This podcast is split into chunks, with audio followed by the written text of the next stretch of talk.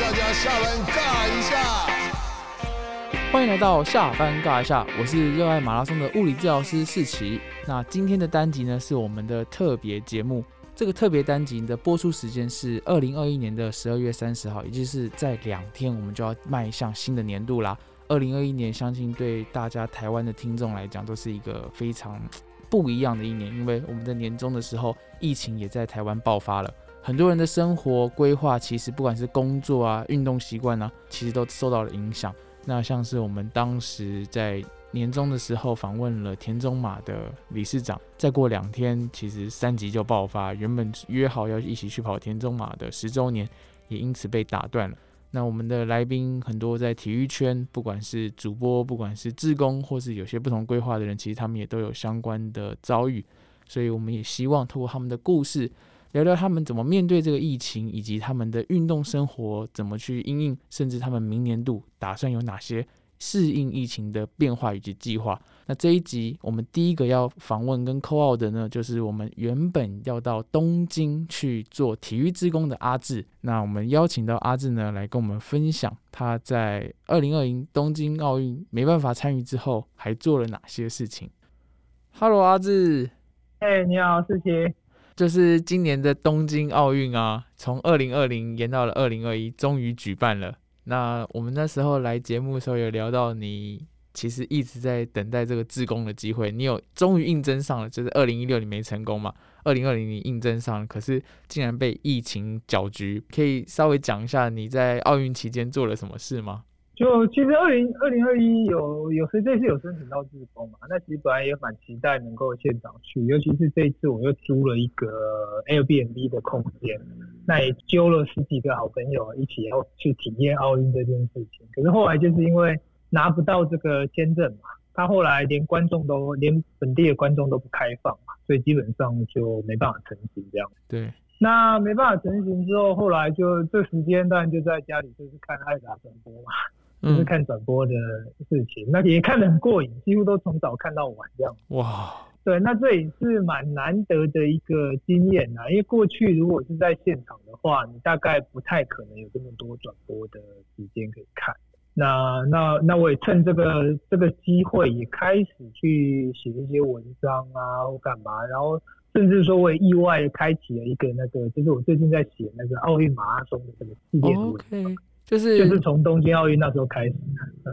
是你说每一届奥运马拉松的故事是吗？对对，我那时候其实一单纯就是说，哎，因为东京奥运要马拉松要比赛，那我就想说啊，那就来写一下今年的一些相关的事。那从二零二一的这个东京奥运，然后后来又想说，哎，一九六四年也有办奥运，也有办东京奥运嘛，所以我就回过头去找一九六四年东京奥运的一些相关资讯。对，那我就哎，就就往回考古之后，然后就开始写。啊写了之后，就就觉得蛮有趣的，然后就写上瘾，就开始去把每一届的这个奥运的马拉松的故事，我都去把它找出来，然后去把它写成文章，然后跟大家分享。这样，在这个运动世界的专栏，对吧？是啊，是啊，是啊，是啊。所以这个也是蛮意外的一个收获啊，就反而没去奥运，反而哎才开启了这个新的一条路。这样。那听说你已经在准备你的巴黎行程了。哦，对啊，因为我就说我现在就是每四年就会跟着一次奥运嘛，所以之前在学日文嘛，在学东京日文的日本文化这部分，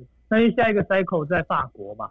所以其实我已经开始自学法文了。是，然后因为巴黎奥运有一个蛮特别的地方，就是它的马拉松赛事目前的规划是它要开放民众参加。对，所以这个事情，那这个他当然他有他的一个游戏规则，也就是说他有你必须要加入他们的那个 club，就是他的一个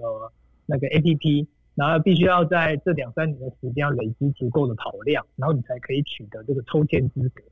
所以我目前也是觉觉得说，哎，同步了就是了解法国文化、学法文，然后也在累积这个 A P P 的这个资格。哇！然后准备要去巴黎奥运这样。哦哇！虽然不是明年或者下个月的事，但是光听到这里也是为你感到非常的兴奋。那阿志，你可以简单讲一下，就是法国之前有办过奥运吗？然后之前大概发生了哪些事情？有没有什么相关的故事？法国其实它呃，就是下一届的话，其实它第三次，就巴黎的话是第三次办奥运。嗯，它第一次其实是在一百年前，就是一九零零年的时候办的第一次。然后第二次就是在一九二四年的时候，就大概是就是二零二四年的前一百年这样，所以这次是他的第三次办这样。是，尤其是巴黎，又是那个就是我们叫奥林匹克之父那个古伯坦他的这个故乡嘛，他的故乡，法国是他的故乡。哦，对，所以奥运又回到这个也算是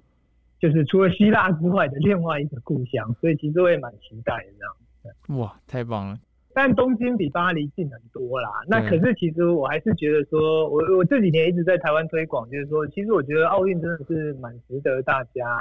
不管是各行各业的人，我都觉得蛮值得去看看。虽然他可能会花花费掉一些钱，可是我觉得到现场去看，绝对跟你看转播是不一样。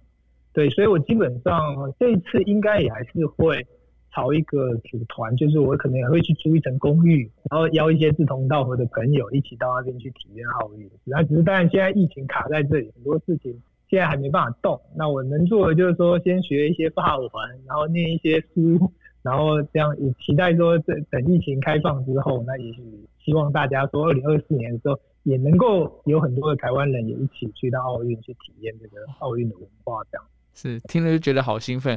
是我相信一定会有很多人愿意跟阿志一起。像现在我们的通讯这么发达了，肯定会有办法的。那也是想问问，因为我知道阿志其实除了每四年就是在忙奥运事情之外，其实你已经做志工、运动志工这件事也也是为之有年了。不知道你最近就是碰到疫情之后，你这个体育志工的部分有什么新的模式或方式吗？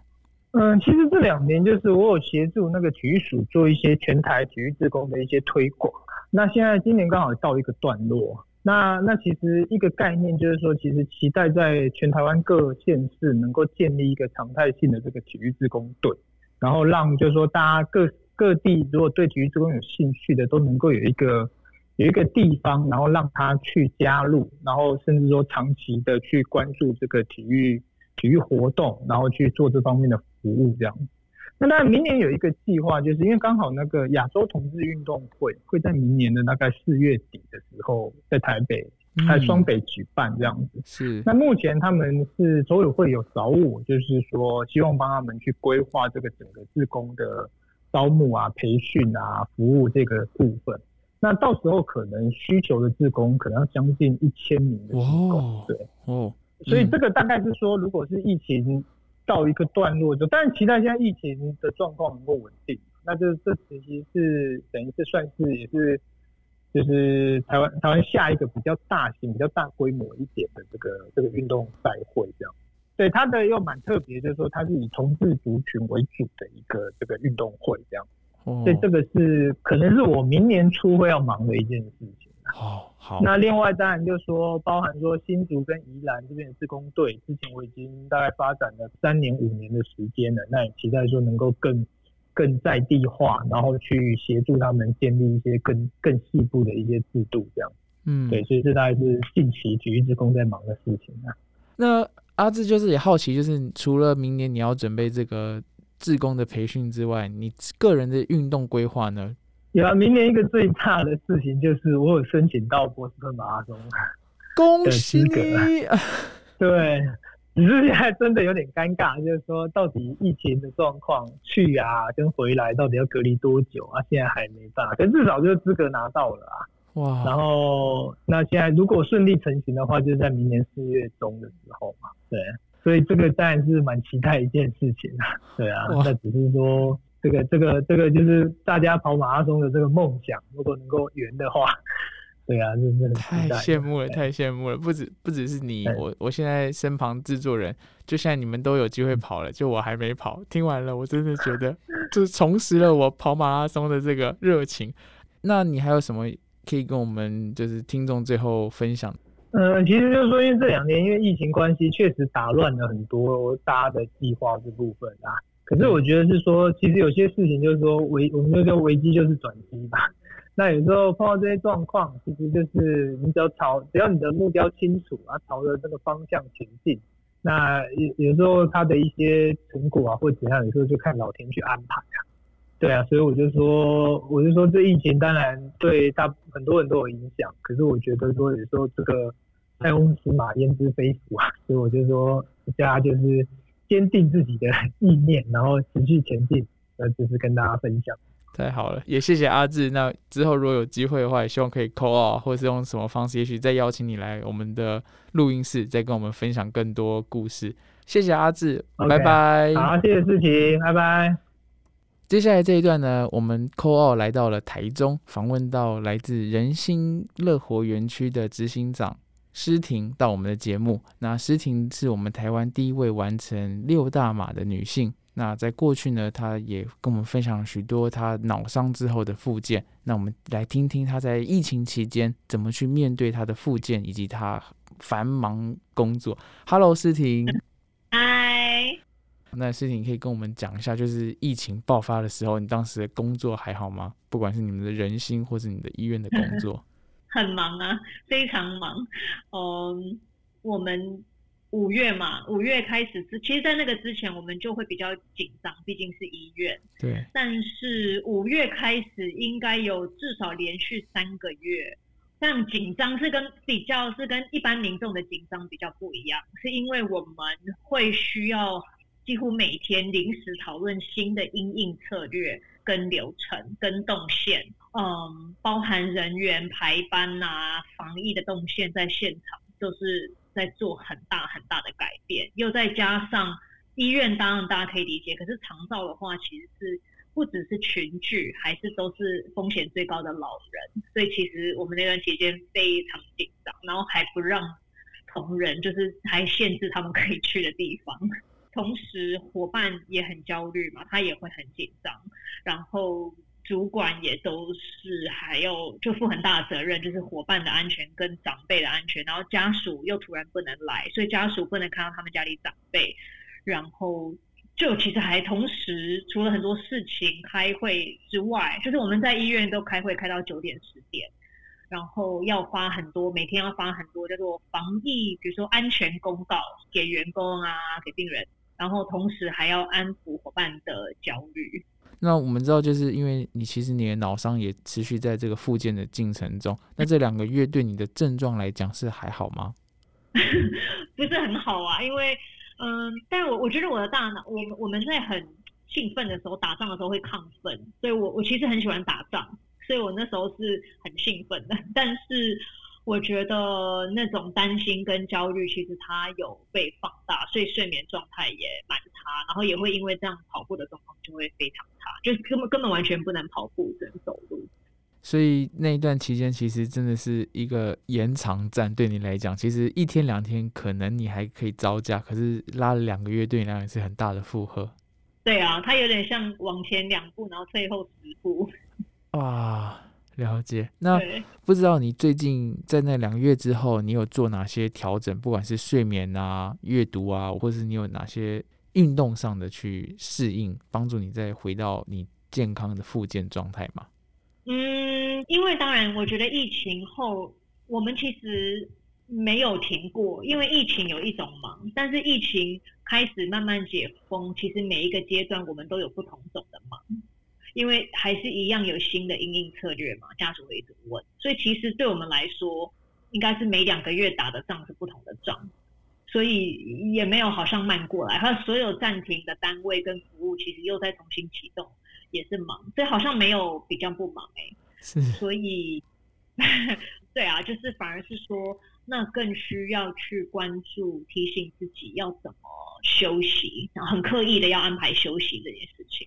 嗯嗯。呃，对，我觉得对很热忱、很积极的人，反而安排休息是很大的功课嘛。就是因为你什么都想做，哪里都想去，然后什么赛事都想参加，然后工作的发展也是有很多 idea。所以我后来就很认真的练习，然后我觉得很珍贵的是一个东西叫放空，就是 white space，然后让大脑有就是空白的时候，然后这件事情对整个思绪。呃，帮助非常非常大。然后我发现，在每天早上，我一定要有没有手机的三十到六十分钟的放空，就是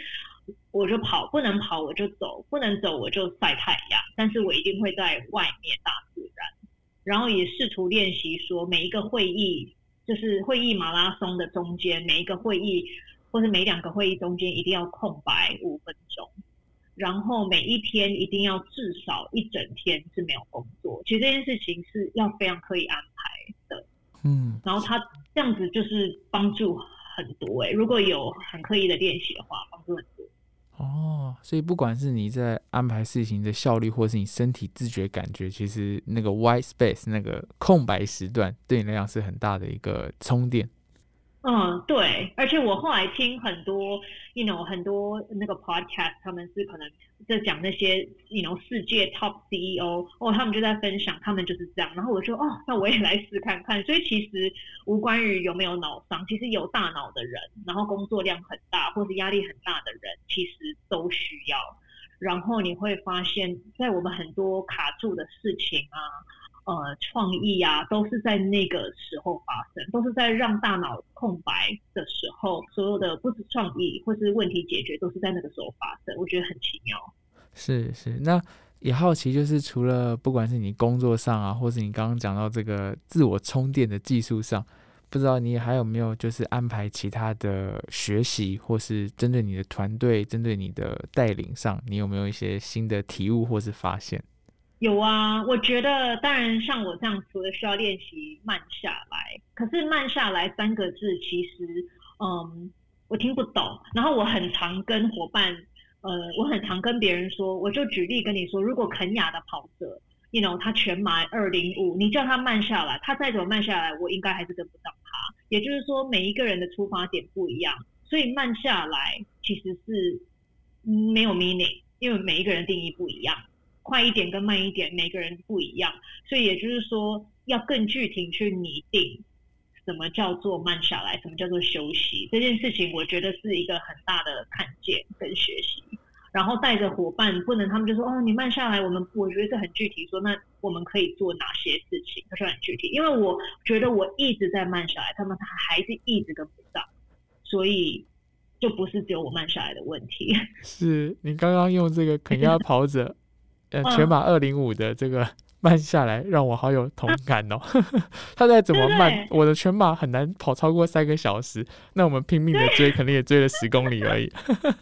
对啊，他可能觉得说，哦，it's my recovery run 很 slow，OK，、然后我就已经跑，我我可能一百米都没有办法是他那个 recovery run 的速度，这就是我发现说，啊，原来我觉得我已经因为受伤，我已经慢了五十 percent，但是我观察，哎，伙伴怎么还是跟不上这件事情，我觉得嗯很有趣，以至于我重新看待什么叫慢下来。嗯，所以下个年度感觉诗婷会更知道怎么去打一个团队战，一个好的配速，不只是个人的好配速，甚至是全体的好配速。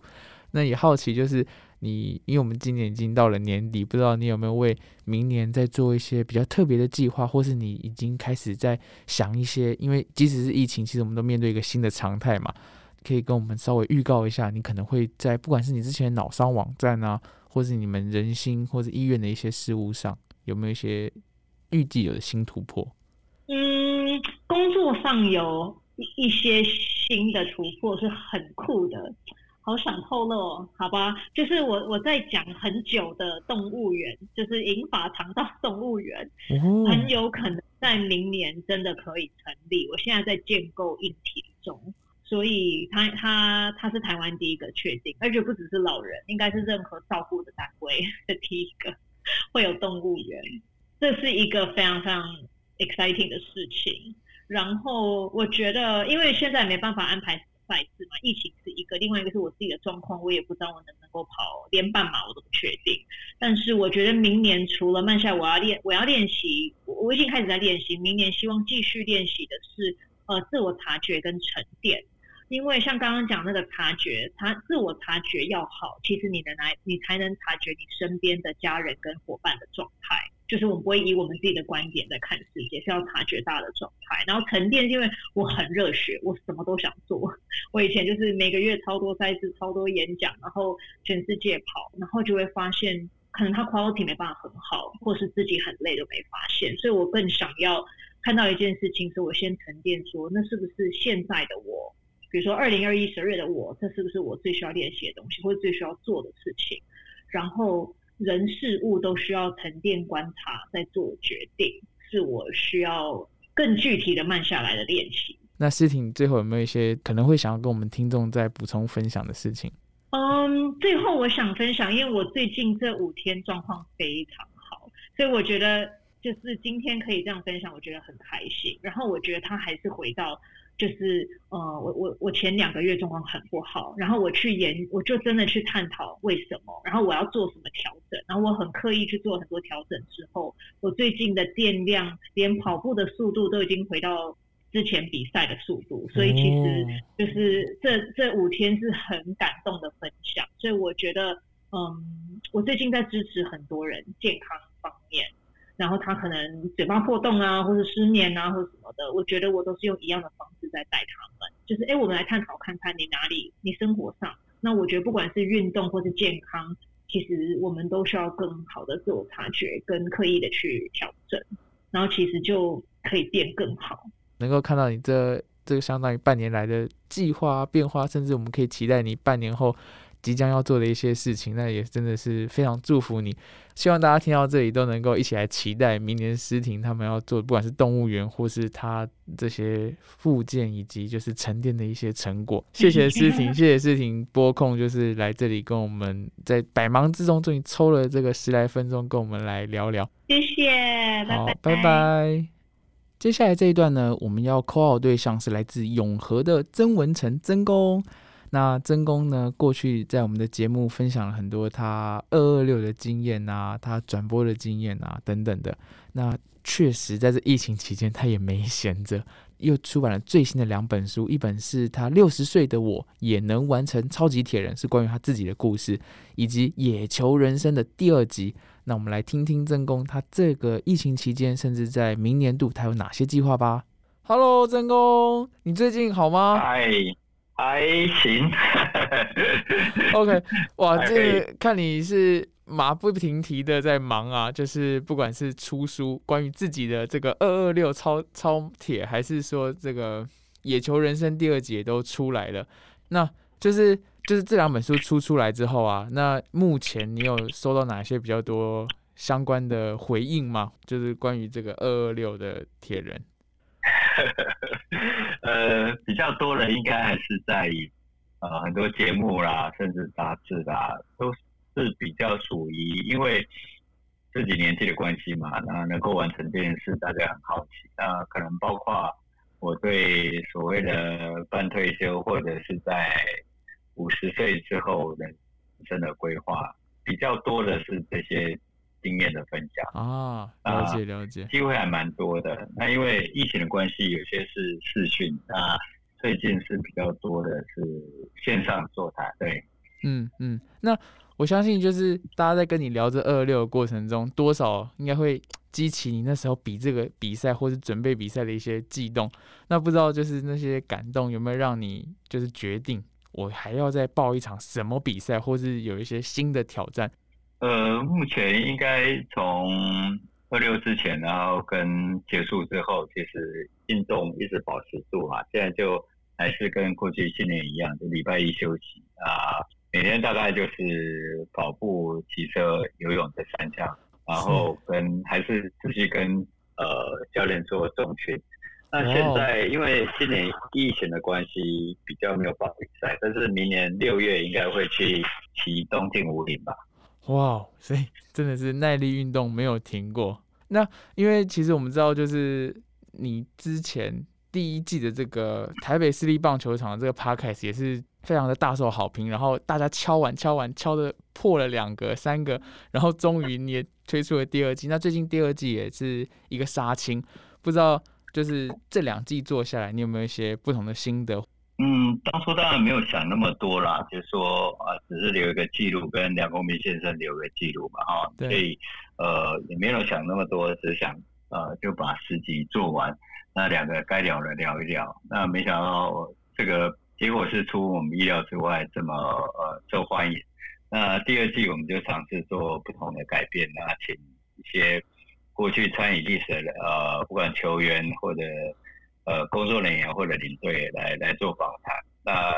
感觉上第二季还比第一季轰动。是，是那大家就在期待期待第三季。那第三季是这样子，因为我对对，我们我们在最后第二季的最后一集有有提到嘛，哈，那呃，希望帮至少帮制作人多募一些款啊，啊，当然我们也希望能够还是有第三季啦，但是可能要推的话，可能要到明年四月左右吧。是是是，没问题。好的节目都非常值得等待跟期待。那真工就是你最后还要跟我们的听众简单分享一下，你明年可能还有一些特别的计划吗？呃，明年可能还目前手头上可能还有一两本书在在进行中。对对对，那可能就是把自己的。时间多一点时间，能够跟太太去。最近一直在练脚踏车啦，嗯，多一点时间出去玩。对对对，希望能够更多的时间能够从事户外运动。那这这里真的是非常感谢真工跟我们就线上在年终的这个时候跟我们聊聊你后来的近况。那也很期待，就是你明年度不管是运动的部分、书籍的部分，也许我们有得期待。当然，podcast 部分也是很多人都在等待的。那我们就跟大家说声新年快乐，谢谢，拜拜，谢谢真功。哇，真的非常开心，能够在一个录音室一次 call 了三个来宾。那前面阿志的部分呢，我们听到他这么多的变化，就是从二零二零延到二零二一，他的志工呢，现在即将要往二零二四迈进了。就在疫情期间，他也没闲着。那我们第二位来宾是诗婷，他聊了他的疫情期间，其实他们在医院的工作真的是像海啸一样的起起伏伏。刚刚也很开心听到他下个年度即将有很兴奋的计划即将要执行。最后真空的部分，他更是没有在闲着。不管是他的运动，不管是他的出书计划，他的 podcast，我相信各位听众，如果是棒球迷，肯定也都非常的兴奋。是，那到了二零二一的年底，四期其实有一些话想谢谢我们的听众。二零二零年的时这个时候啊，我收到我们制作人 Angie 的邀请，接棒主持了下班尬一下，至今也满一年啦。是的，你们也跟着我的节目听了一年。从准备到访问的过程，每次录音就像阅读一本精彩的书，每一个来宾呢都让我很有收获。从准备他们的内容到真的跟他们面对面讲话，其实都能够感受到每个人在书本上、在文字上、在网络上，甚至在实体上感受到的不同。也相信你们透过他们的声音，也都有感受到这些不一样的面相。大家这一年的信任呢，是我们做内容持续邀访来宾的动力。也幸运记录到了，不管是篮球、棒球、登山、路跑、奥运等精彩的运动人故事。最后，我们之前邀访的声风单集是由雅士声音赞助的。如果你在训练前想要有一个好的精神，酵母 B 群加瓜纳纳是一个很棒的补给物。如果你是一个重训的朋友，你想要增加今天训练的效果，让肌肉呢成长，有它需要的这个补给品的话，肌酸是一个很棒的东西。那你现在从事的是耐力运动，希望自己的有氧能力更强的话呢，你的补给品也很推荐这个红景天加次五加。那如果你也有对这方面补给品有兴趣的话呢，雅士生医在这里提供下班尬一下听友们优惠，只要在他们的官网输入折扣码 Sport Life S P O R T L I F E 就可以享有八五折优惠，满四百九还免运哦。也非常感谢雅士生医为了回馈下班尬一下的粉丝。八五折的专属折扣码将延续到二零二二年的一月三十号。不管是耐力运动员最需要的红景天次五加，或是重训爱好者的肌酸，欢迎大家把握机会，多去他们的商场逛逛，找到你的需要，在一月三十一号以前把握优惠哦。那我们就明年见喽，拜拜。